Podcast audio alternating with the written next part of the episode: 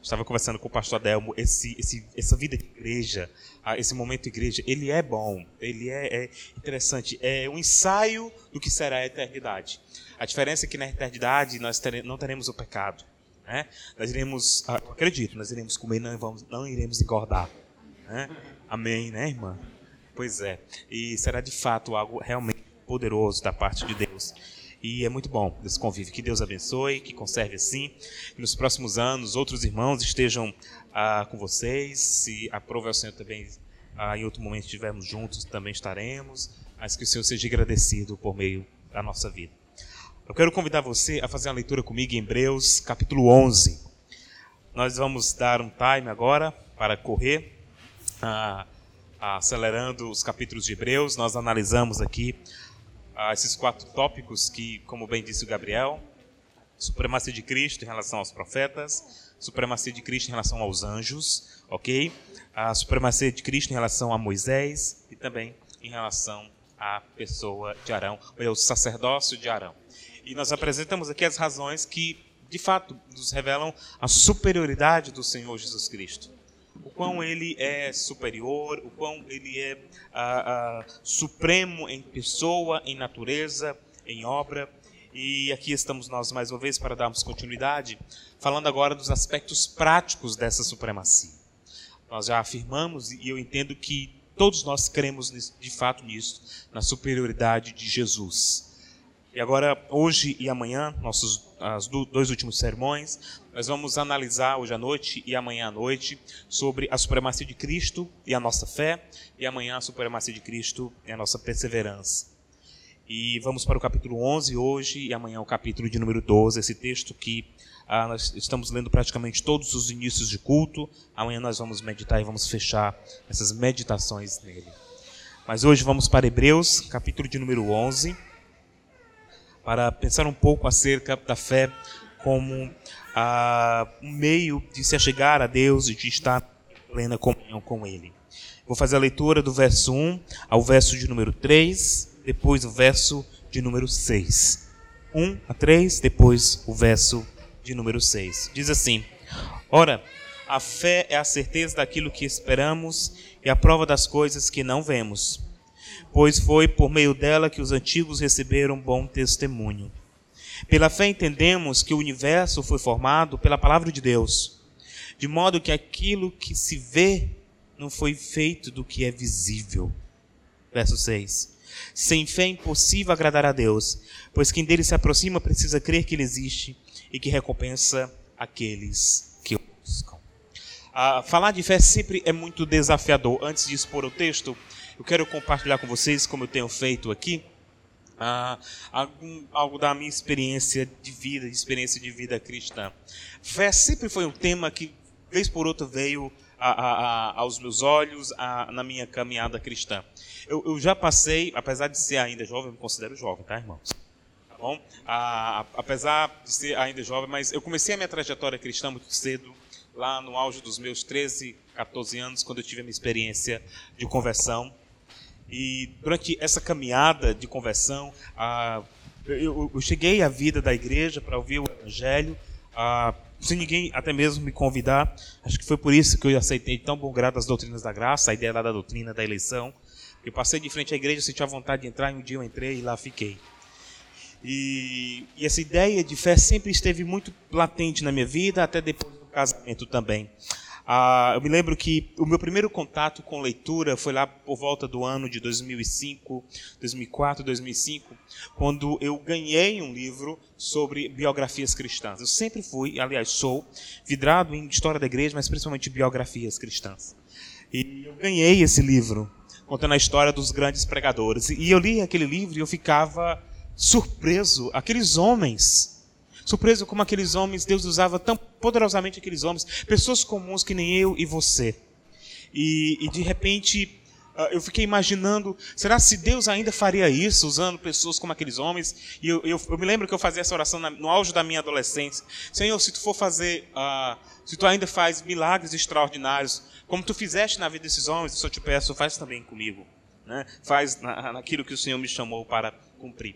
E ficou muito gravado na memória nomes como, por exemplo, uh, que muito me influenciaram: John Wesley, uh, uh, Jerônimo Savonarola, inclusive Charles Finney, apesar de teologicamente hoje eu discordar praticamente de tudo dele, mas Charles Finney, esses grandes pregadores, homens como William Carey, esses pregadores ficaram marcados na minha memória como verdadeiros instrumentos de Deus, de pregadores, que eu gostaria de ser. Principalmente John Wesley, assim, ficou muito marcado na minha mente, ah, porque ah, eu gosto da ideia lá do tirão tiçado do fogo, né, tirado do fogo, o pregador vivaz. Eu ficava imaginando, eu queria ser como esses homens. E aí eu fui lendo, fui lendo esses exemplos de fé, e eu me lembro que eu ganhei um livro ah, chamado Pode Falar, Senhor, Estou Ouvindo, ah, escrito por Loren Cunningham, o fundador de uma organização missionária chamada Jovens com Missão, popularmente conhecido como Jocum. E eu li aquele livro tão rápido. E eu li outra vez, eu li, foi o livro praticamente que acho que eu mais li na vida, acho que eu já li umas sete vezes. Eu li a segunda vez na minha adolescência e, e, e fiquei lendo aos poucos depois da terceira vez. E eu ficava surpreso com a história daqueles jovens que resolveram se tornar missionários sem recursos, uh, uh, sem, sem, sem, muitas vezes sem apoio, mas que iam para outras nações pregar o evangelho e servir a igreja. E eu disse, eu quero ser como esses garotos aqui. E eu me lembro que quando eu completei 18 anos, eu já tinha feito vestibular para enfermagem em uma universidade, tinha feito para farmácia na outra, ah, me lembro que eu cheguei a passar na época que tinha duas fases, não era Enem, passei na primeira fase, mas foi quando surgiu a oportunidade de ir para essa escola de treinamento. E eu lembro que eu ganhei algumas ofertas de alguns irmãos que sabiam desse meu desejo, mas eu não tinha, eu tinha apenas ah, por volta de 25% do valor total da escola. Eu liguei para a escola, para os, os, líderes da escola de treinamento e perguntei: eu posso ir com esse valor? Eu me lembro muito que a, a, a líder da, do ministério de treinamento disse assim: se você crê que Deus pode suprir, eu disse: eu creio. E eu fui com as passagens de ida somente e com a primeira mensalidade paga. Eu fui, eu tinha, já estava na fase já dos meus 19 anos, eu fui para o treinamento lá na cidade do Natal, no Rio Grande do Norte. E aí lá cheguei com mochila, com, com com malas e participei de todo o treinamento. Eu me lembro que no meio do treinamento será assim: o treinamento vai ter a segunda e a terceira fase. A segunda fase vocês vão precisar ir para São Paulo. E aí eu sei que milagrosamente Deus enviou recursos, acabei chegando em São Paulo. Cheguei à terceira fase. Obrigado, meu irmão. Pronto, tá ungido. Tá. Pronto. Depois da oração do copo com água, mas só eu bebo. Né? Então, eu me lembro que eu cheguei lá e Novamente Deus proveu, aí depois chegar, então tem uma terceira fase, vocês agora têm que ir para o Mato Grosso de lá, ir para a Bolívia e ficar lá com a base missionária ah, na cidade de Puerto Quijaro e depois de Santa Cruz de la Sierra. E eu não tinha recursos, eu me lembro que eu não tinha recursos, eu me reuni com o líder da base novamente, o irmão, o nome dele Jorge, e disse, rapaz, eu tenho um desejo, ele se você tem convicção que Deus lhe chamou para ser missionário na Bolívia, para ir para lá, eu assim, eu tenho plena convicção. Ele disse, mas você não tem recursos para ir. Eu disse, não. Mas você tem convicção? Eu tenho. Eu me lembro que ele pegou minhas mãos e disse, vamos orar então. Nós oramos, ele disse, Deus chamou o Tiago, envia recursos. E aí nós fizemos o orçamento e precisava de 700 reais. Eu me lembro muito bem. Minto, 704 reais. 704 reais precisava para pagar a primeira taxa de ida, somente de ida. E nessa altura do campeonato eu tinha conseguido tirar toda a documentação. E nós oramos e eu não tinha centavo nenhum. E aí, certa vez, eu estava andando no, em uma região do centro comercial e eu fui olhar a conta bancária e eu tinha ganhado uma oferta. Eu tinha ganhado uma oferta no valor de 700 reais. Eu saquei, cheguei para ele e disse: Olha, eu ganhei uma oferta de 700 reais. Ele tentou dizendo: Você precisa crer que Deus vai enviar os recursos. E aí eu sei que eu dei, ele disse: Falta 4 reais. Eu disse: Não dá para dar desconto? Ele disse: Falta 4 reais. Se você teve fé para 700, o que é 4? E eu me lembro que quando eu saí, alguém chegou para mim e me deu dinheiro, um valor em dinheiro, e eu fui lá e quitei. Eu fiquei meio que surpreso, eu me lembro que isso marcou muito. Nós tínhamos o hábito de fazer uma espécie de sermonário, que era o, que acontecia na nossa vida durante a semana. E eu escrevia tudo. Uma espécie de um diário, escrevia tudo. E eu me lembro que eu escrevi isso e, e, e marquei lá fé. Até um dia desse eu tinha guardado, acho que deve estar na minha biblioteca. E eu guardei lá o que tinha acontecido. E resumo, fui, fiz o treinamento, fiquei em Santa Cruz de La Sierra, ah, ah, servindo na base da Jocum ali. E foi um tempo que marcou muito. E aí o tempo foi passando, as experiências do ministério, casei, e eu me lembro que no ano de 2018, agora já, quando eu saí do ministério que eu estava em outra cidade, que eu voltei para Fortaleza e eu disse para minha esposa assim: Vanessa, o que, que nós vamos fazer da vida? Não existe possibilidade de ministério, não existe emprego, não consigo. Como é que nós iremos viver? Você tem alguém aqui casado, pai de família, sabe como é difícil sustentar uma casa. Imagine morando de aluguel, tendo duas filhas para sustentar, ah, toda a demanda de um lar. E eu confesso que eu fiquei muito desesperado, muito preocupado, mas durante todo o ano de 2019, um ano recente agora, aqui vocês sabem muito bem, eu não retornei a pastorado, não voltei a pastorar, recebi algumas propostas, mas elas não aconteceram. Mas eu, durante todo o ano eu, eu vivi baseado ah, em ofertas que recebia de irmãos que enviavam e que mandavam os recursos, como pregações, aulas, e Deus foi nos sustentando. E eu me lembro muito bem que agora, recente, nós estamos aqui, mês de fevereiro, e agora no mês de janeiro, nós estamos atrás de vaga de escola para a Esté, e nós não tínhamos escola nenhuma. A escola pública não era possível encontrar vaga para o primeiro ano.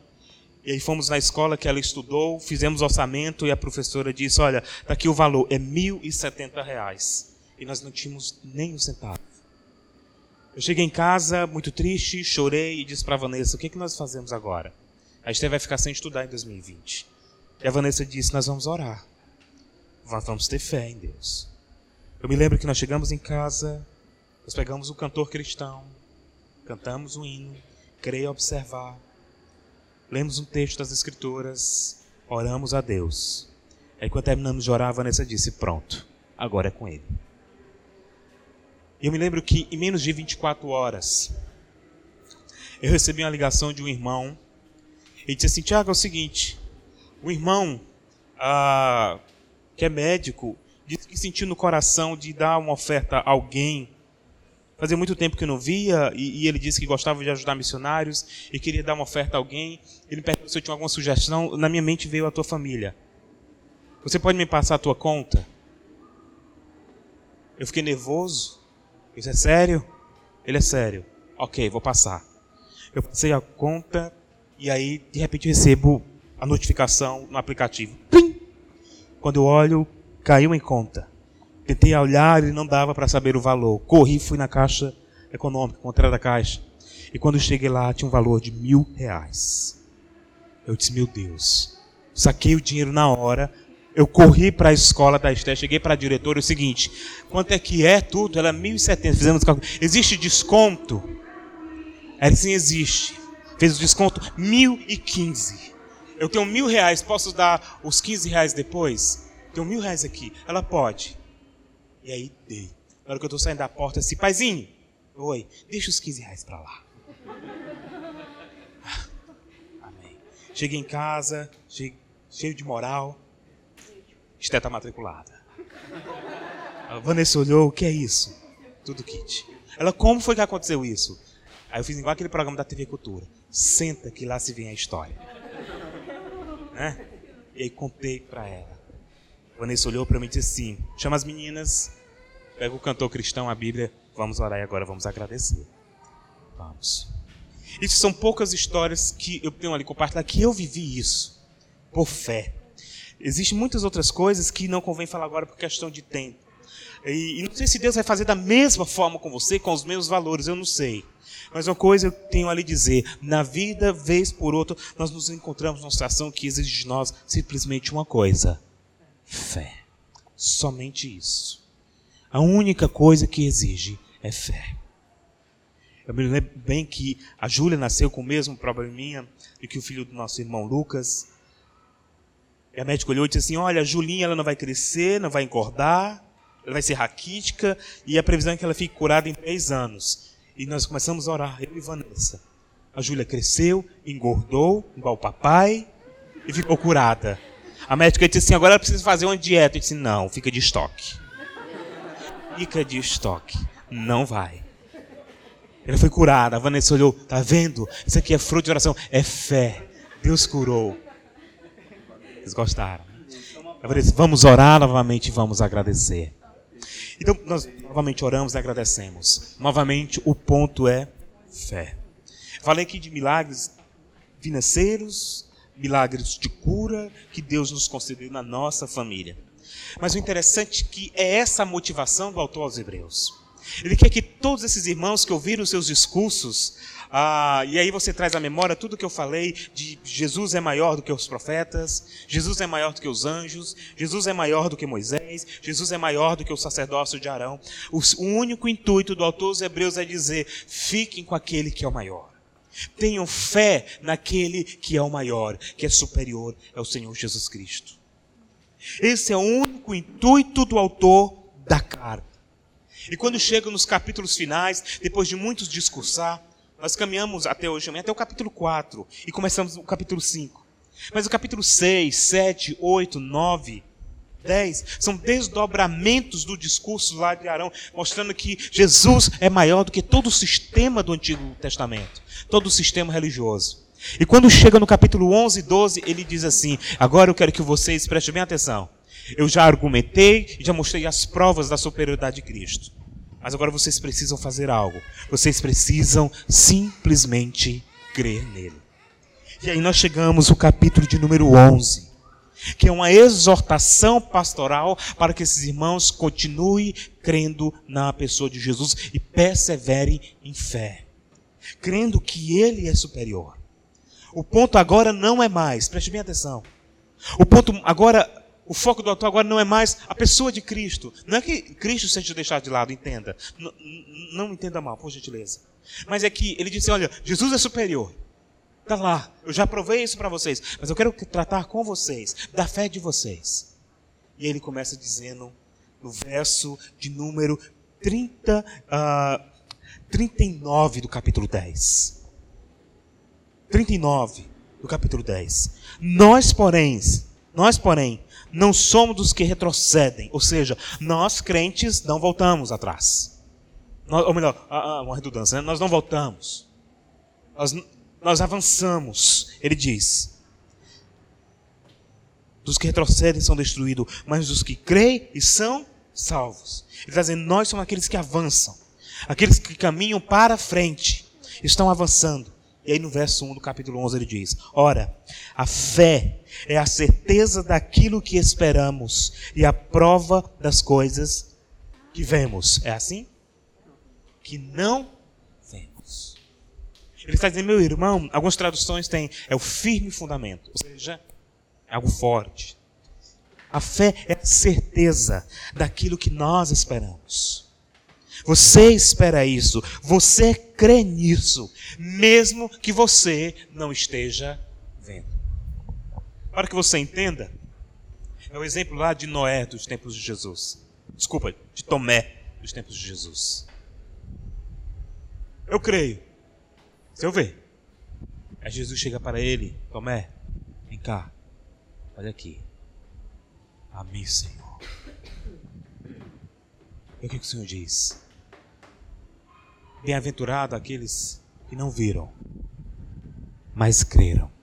Ele estava falando a nosso respeito. Felizes são aqueles que depositam fé nele, mesmo que não esteja ali vendo. Nós estamos reunidos aqui esta noite pela fé. Porque Jesus está aqui presente espiritualmente e nós temos a certeza disso pela a fé. É a prova daquilo que não vemos. Imagine como era interessante o desafio de Noé. Agora sim, Noé. Imagine como era interessante o desafio dele. Deus mandou ele construir o quê? Uma arca. Eu digo que para nós não é o seguinte: constrói a arca, porque eu vou enviar um dilúvio. Não é assim? Mas quando ele olha para o tempo, está ensolarado. Não existe previsão de dilúvio. Não existe, ele olha, não existe vestígios disso. As pessoas passam e vê ele construindo arca, o que, que as pessoas dizem? Ei, homem, estás louco? Está construindo um negócio desse tamanho, para quê? Está sem juízo? Vem curtir aqui com a gente, vem tomar vinho, vem aqui para as festas, sai daí. Ele disse: Não, Deus me mandou construir a arca. Para que arca? Cadê chuva? Cadê dilúvio? Isso é loucura. Não tem nada disso aqui. Vai chover a, a ponto de você utilizar isso aí? Onde é que você está com a cabeça? Mas ele cria em Deus, pela fé. Ele não estava vendo, mas ele sabia que Deus tinha falado e isso ia acontecer. Ele construiu, ele construiu, e de repente Deus enviou o dilúvio.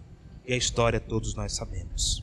Mas o ponto é que ele creu, mesmo que não estivesse vendo. É uma questão de um desafio da vida cristã, de acreditar, de confiar. E observe que esse é o argumento do autor aos Hebreus para aqueles irmãos. É como se eu fosse o autor aos Hebreus e vocês fossem de fato os judeus cristãos ao qual a carta está se dirigindo e vocês estivessem com vontade de deixar a caminhada, abandonar tudo, e eu chegasse para vocês e dissesse: Meus irmãos, ei, peraí.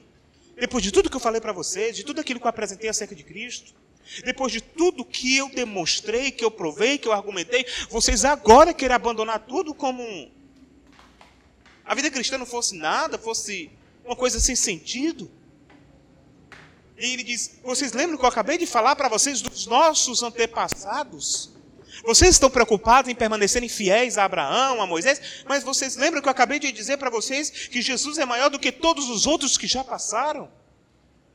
E aí no verso 2 ele diz: Pois foi por meio dela que os antigos receberam bom testemunho, ou seja, os nossos irmãos do passado são benquistos por nós.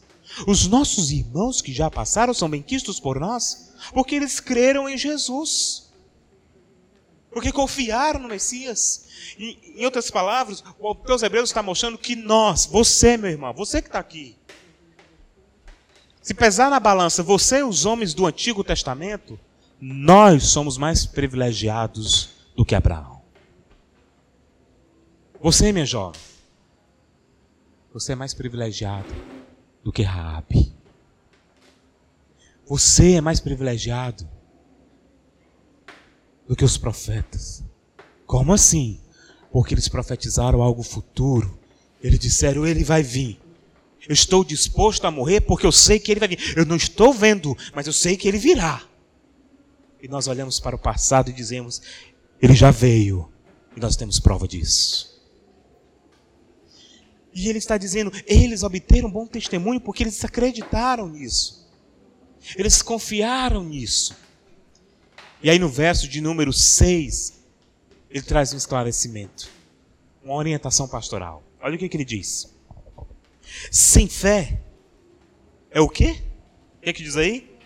Impossível agradar a Deus.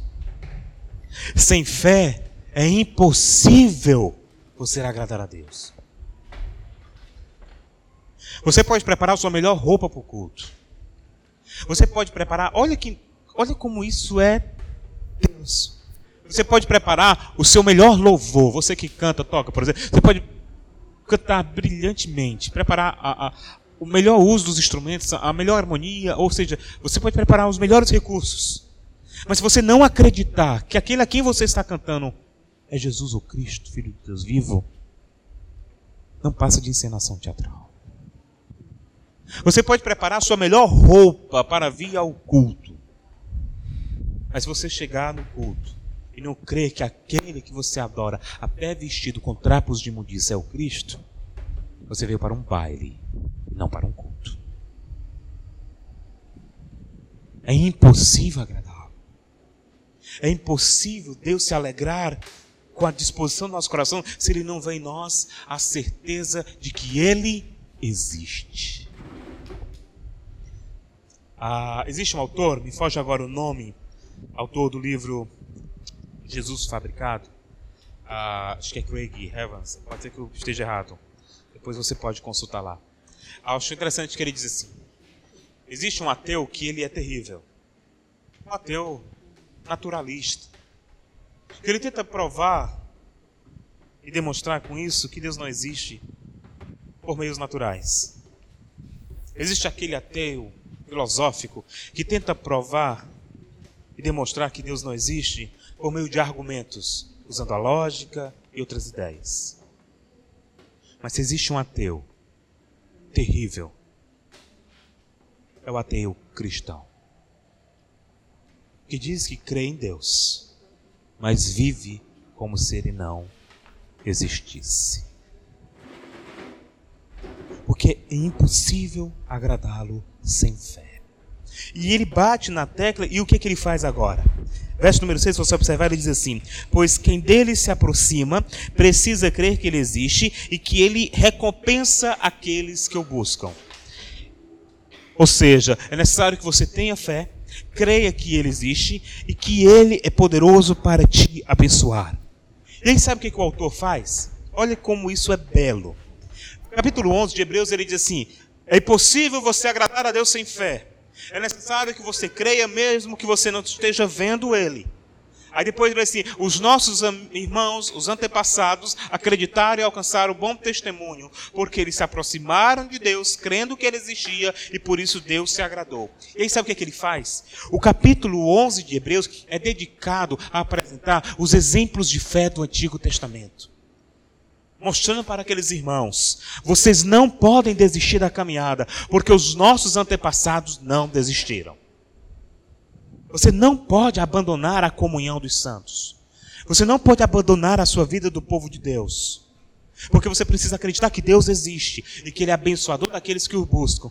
Agora eu vou provar para vocês que os nossos irmãos do passado acreditaram em Deus e que viveram para Ele a ponto de entregar a própria vida. E aí, o que, que acontece em toda a estrutura de Hebreus 11? Ele vai provar que os irmãos do passado, os crentes do Antigo Testamento, todos eles, esses homens que estão listados em Hebreus capítulo 11, eles simplesmente acreditaram na existência do Messias, o Filho de Deus, mesmo que ele não estivesse vendo. Eles tinham plena convicção que Deus enviaria o Filho. Olha como isso é belo. Já parou para pensar, por exemplo?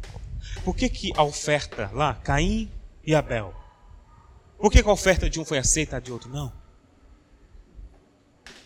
Por que, a oferta de Caim não foi aceita se ele ofereceu o que tinha da terra? O melhor da terra ele apresentou ali. Por quê? Sabe por que, a oferta dele não foi aceita? Embora ele tivesse apresentado o, o melhor que ele podia, é porque a oferta dele não envolvia sangue. Abel, seu irmão, envolvia derramamento de sangue. Então, quando Abel e Caim vão apresentar suas ofertas, um apresenta uma que envolve sangue, porque ele crê que sem derramamento de sangue não há remissão dos pecados. Ou seja, a sua oferta apontava para o sacrifício de Cristo.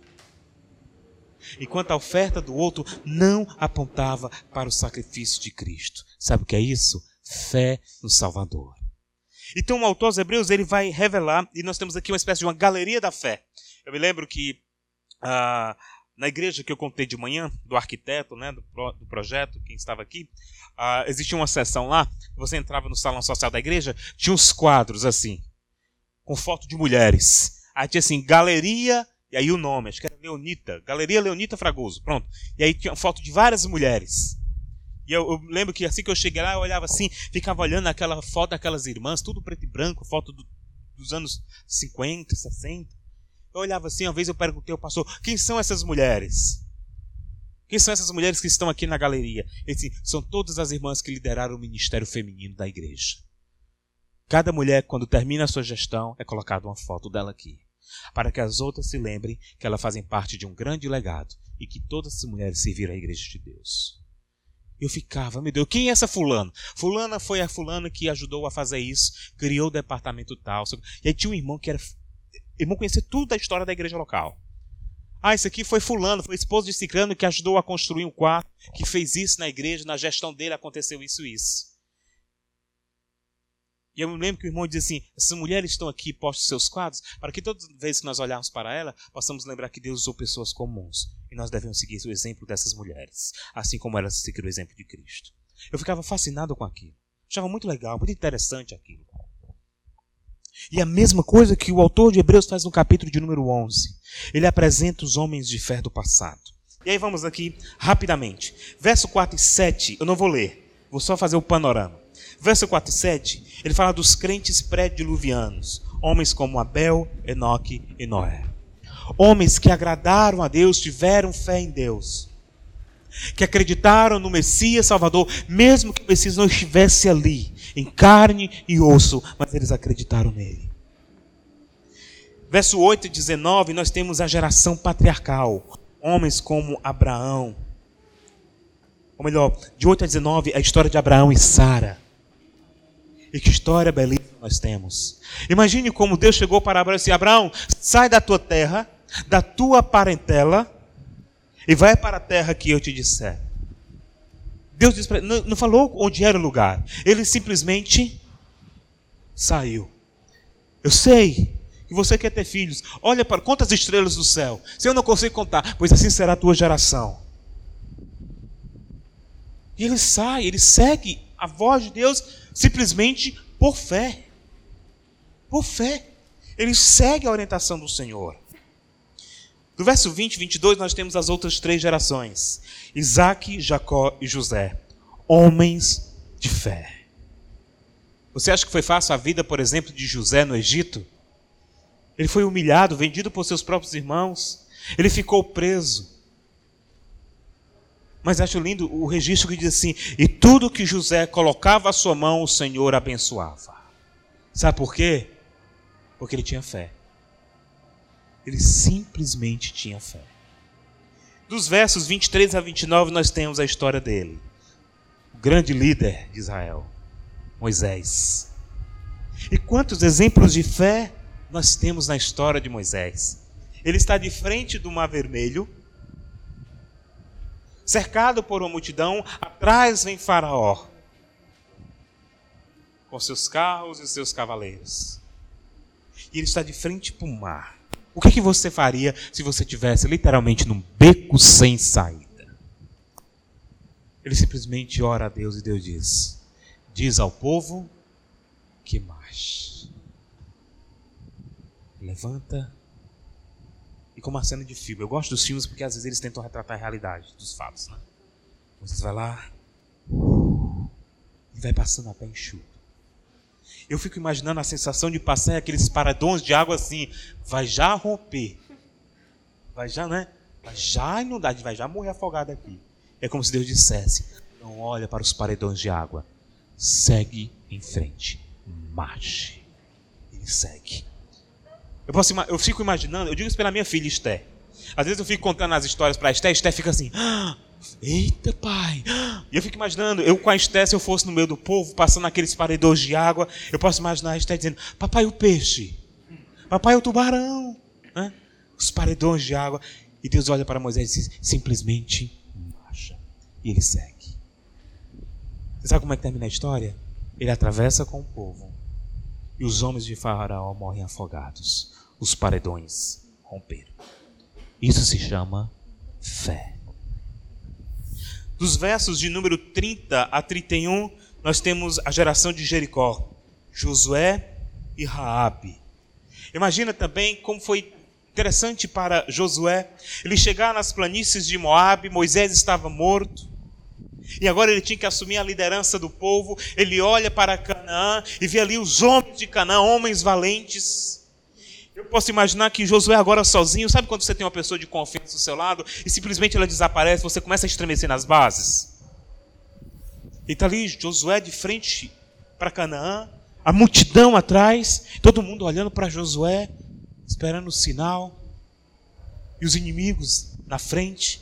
E simplesmente Deus diz para Josué: Josué, desce lá e mata com os teus homens. Você não tem opção. É essa terra que eu quero você se aposse.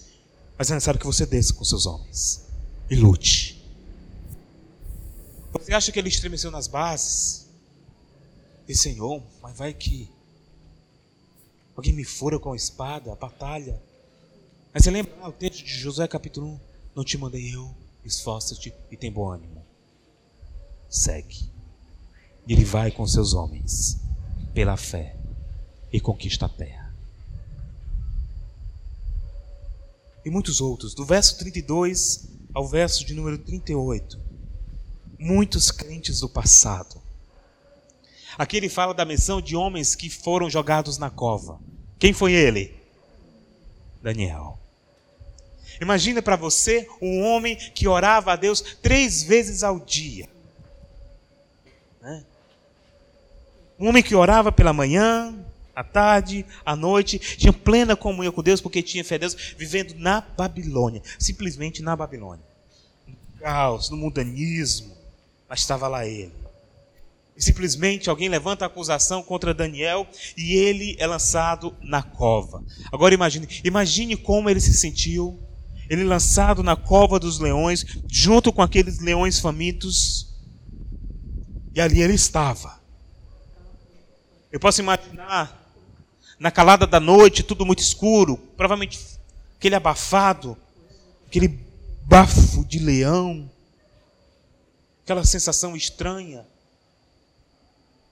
Ele, homem, Daniel, um estadista da Babilônia, um homem de alta posição, acostumado com certas regalias, agora cercado por leões. Mas ele está ali, eu posso imaginar a cena, ele olhando nos olhos de cada leão. Eu posso imaginar Daniel orando em espírito, dizendo: Senhor, fecha a boca desse leão. E o leão provavelmente fugindo perto dele, ele dizendo: Põe o teu anjo aqui, Senhor. Fecha a boca dele. Porque em paz eu me deito. Em paz eu vou me levantar. E ele passa a noite ali. A pessoa, você tem medo de cachorro valente, imagine de leão. Né? Está ali. De repente o próprio rei amanhece o dia e ele vai lá desesperado porque ele gosta de Daniel. Até o rei Dario teve fé. Daniel, o Daniel, teu rei, o teu Deus te livrou, Daniel. E aí, Daniel não é só crente, ele também é um bom funcionário é um bom servo na Babilônia. E a primeira resposta dele é glorificar e enaltecer o próprio rei. E diz: Ó oh, rei, que o teu reino dure para sempre. Eu posso ter mais sensação de alívio do rei Dario. Tu está vivo? Aí você lembra lá a pergunta que ele faz: O teu Deus te livrou da boca do leão? Eu posso imaginar Daniel dizendo: Sim, ó rei, ele me livrou para que eu te sirva na Babilônia. Eu posso imaginar o rei: Esse é o outro. É o meu Daniel. É crente. Ele se tira Daniel da cova e ele sai. Sabe como é que termina a história? Ele diz: Os homens que acusaram Daniel lançam na cova. E antes que ele chegasse ao solo, os leões o destroçaram nos ares. O rei olhou para Daniel e disse: O teu Deus vive eternamente. Que toda a Babilônia saiba que o Deus de Daniel é o único Deus verdadeiro. Simplesmente porque ele crê. Então você imagina essa história, né? Você já assistiu, com certeza aqui alguém já assistiu. Aquele filme Forrest Gump, contador de história, né? Tom Hanks, né? Está no banco, aí começa a contar a história, aí você fica olhando as cenas, né?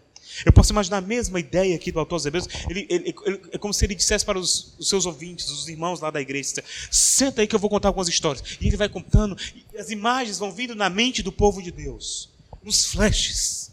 E ele vai contando a história e ele vai dizendo: Isso foi por causa da fé. Eles creram. Eles agradaram a Deus. Isso foi fé. Eles simplesmente confiaram em Deus. E ele vai dizendo para o povo: creia nisso somente. Como é que esses irmãos terminaram? Como é que esses irmãos chegaram? Como é que ele conclui essa parte do sermão? Veja comigo o verso 39 e o verso 40, por gentileza. Olha o que, que ele diz aqui. Todos estes, aí ele vai fazer aqui uma recapitulação, ele vai fechar o argumento. Todos estes receberam um bom testemunho por causa de quê? Por meio da fé. No entanto, nenhum deles recebeu o que havia sido prometido. Deus havia planejado algo melhor para nós, para que conosco fossem eles aperfeiçoados. Você parou para pensar nisso? Ele está dizendo, diante de tudo que esses homens do passado viveram, nós estamos melhores do que eles. Já viu aquela canção assim? Eu não morrerei enquanto a promessa de Deus se cumprir? Se você cantou, se arrependa. Porque eles creram, mas a promessa não se cumpriu. Eles morreram, mas a promessa ainda não tinha se cumprido. Derruba de água abaixo aquela música lá, você viu. Você cantou e você chorou. Bom? A lágrima Deus respondeu. Oh, ouviu. O louvor nem tanto. Mas observe o que ele está dizendo aqui. Estes receberam bom testemunho. No entanto, nenhum deles recebeu o que havia sido prometido. Nenhum deles. Já parou para pensar? Eles passaram por tudo isso, mas eles não viram o cumprimento da promessa. Mas simplesmente olharam para o futuro e disseram: Eu vou morrer, eu sei, mas eu creio que ele virá e ele não vai morrer. Eles morreram. Quando Jesus, eu posso imaginar a cena, quando Jesus nasce na manjedoura, eu posso imaginar dos altos céus, Abraão, Isaac, Jacó, Daniel, Jeremias, ah, todos os homens do Antigo Testamento dizendo: o menino nasceu, ele veio, está lá. Eu posso imaginar o próprio profeta Isaías: eu profetizei e se cumpriu. Ele veio, foi pela fé, a promessa se cumpriu. E o menino se tornou um homem. Se cumpriu. E agora o autor dos Hebreus está simplesmente dizendo: grave isso na sua Bíblia. Deus havia planejado algo melhor para nós. Já viu aquela canção? O melhor de Deus ainda está por vir, se você cantou, se arrependa. Porque ele já veio. O melhor de Deus já veio. É o Senhor Jesus Cristo. Ele veio. E foi o melhor de Deus que ele nos deu. Ele deu a nós. Ele está dizendo: nós somos mais privilegiados. Porque enquanto os homens do Antigo Testamento olharam ao longe e disseram: Ele virá. Nós olhamos para o passado e dizemos: Como foi dito pelo profeta, ele veio. Posso imaginar a alegria de Mateus, escrevendo o seu evangelho, dizendo: Assim como disse o profeta Isaías, se cumpriu hoje a profecia. Assim como falou Oséias, hoje se concretizou esta palavra. Ele está dizendo: se cumpriu. Tenhamos fé nele. E para, para pensar, meu irmão, que você é um privilegiado. Apesar de toda a miséria e podridão da nossa alma, nós somos privilegiados, porque nós fomos resgatados pela fé que Ele mesmo nos deu.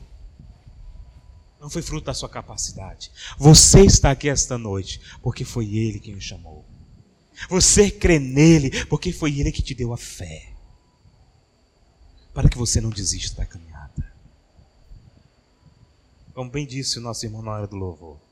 Nós não podemos perder aquilo que nós não conquistamos, mas aquilo que Cristo conquistou por nós e nos deu por graça.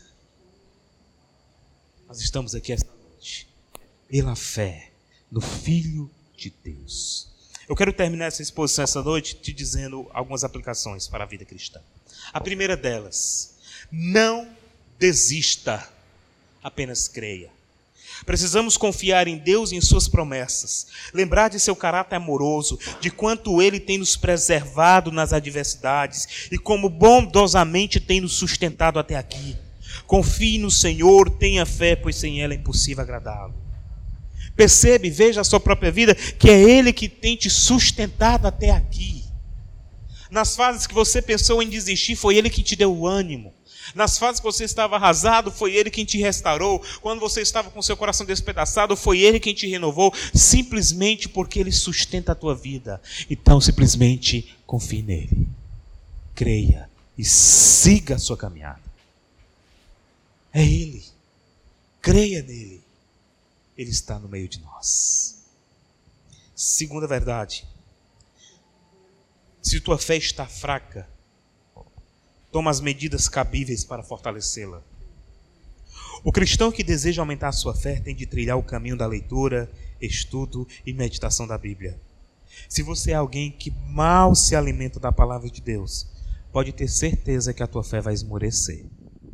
Assim como precisamos alimentar o corpo, exercitar os nossos músculos espirituais, a fim de caminhar firmes e fortes, da mesma forma acontece com a nossa fé diante de Deus. Alimente a sua fé com a palavra da verdade. Pastor, estou fraco. Me lembro muito de um irmão lá da igreja que eu pastorei em Tapajé e disse assim: Pastor, vou me encontrar com ele na rua. Como é que você está, meu irmão? Mal. é que tá as coisas? Tudo bem. Bem não, pastor. Tô fraco. Nunca mais vim na igreja. Vamos para a igreja. Pastor, tô fraco. O que, que eu faço, pastor, para ter mais força para ler a Bíblia? Eu leia a Bíblia até ela te dar forças para ler ela com mais convicção. Pastor, eu não consigo ir para a igreja, o que eu faço? Vá para a igreja até que a sua vontade seja de ir para a igreja continuamente. Pastor, eu estou com vontade de desistir. Você acha? Persevere até a vontade de desistir, de desaparecer. Reaja. Faça. Como disse Paulo, desenvolve, desenvolvei a vossa salvação. Exercite os músculos espirituais. Exercite, meu querido, os seus músculos espirituais, lendo a Bíblia, meditando nela, confiando, vendo as histórias desses homens do passado. E como Deus, de forma extraordinária, poupou e sustentou esses homens na caminhada. E por fim, guarde isso. Você não está sozinho na caminhada da fé. Fazemos parte de uma grande família, a família da fé Estamos todos no mesmo barco e não podemos parar. Sigamos os bons exemplos de homens e mulheres do passado.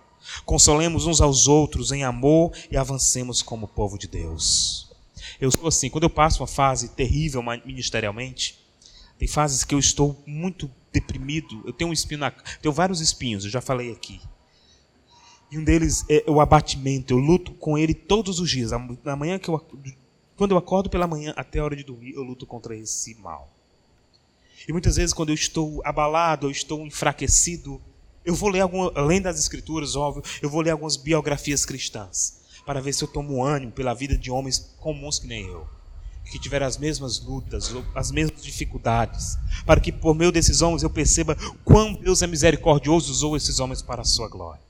Eu preciso entender que eu não estou sozinho. Pessoas também sofreram com os, meus, os mesmos dilemas que eu sofro hoje. E você, meu irmão, precisa entender isso. Você não está sozinho na caminhada. Os mesmos dilemas que os irmãos do passado enfrentaram, você também enfrentar, está enfrentando, pode enfrentar na sua vida. Mas entenda uma coisa: na caminhada da fé, nós fazemos parte de uma grande família chamada igreja, onde todos caminham com a sua fé em Jesus até no dia da tempestade.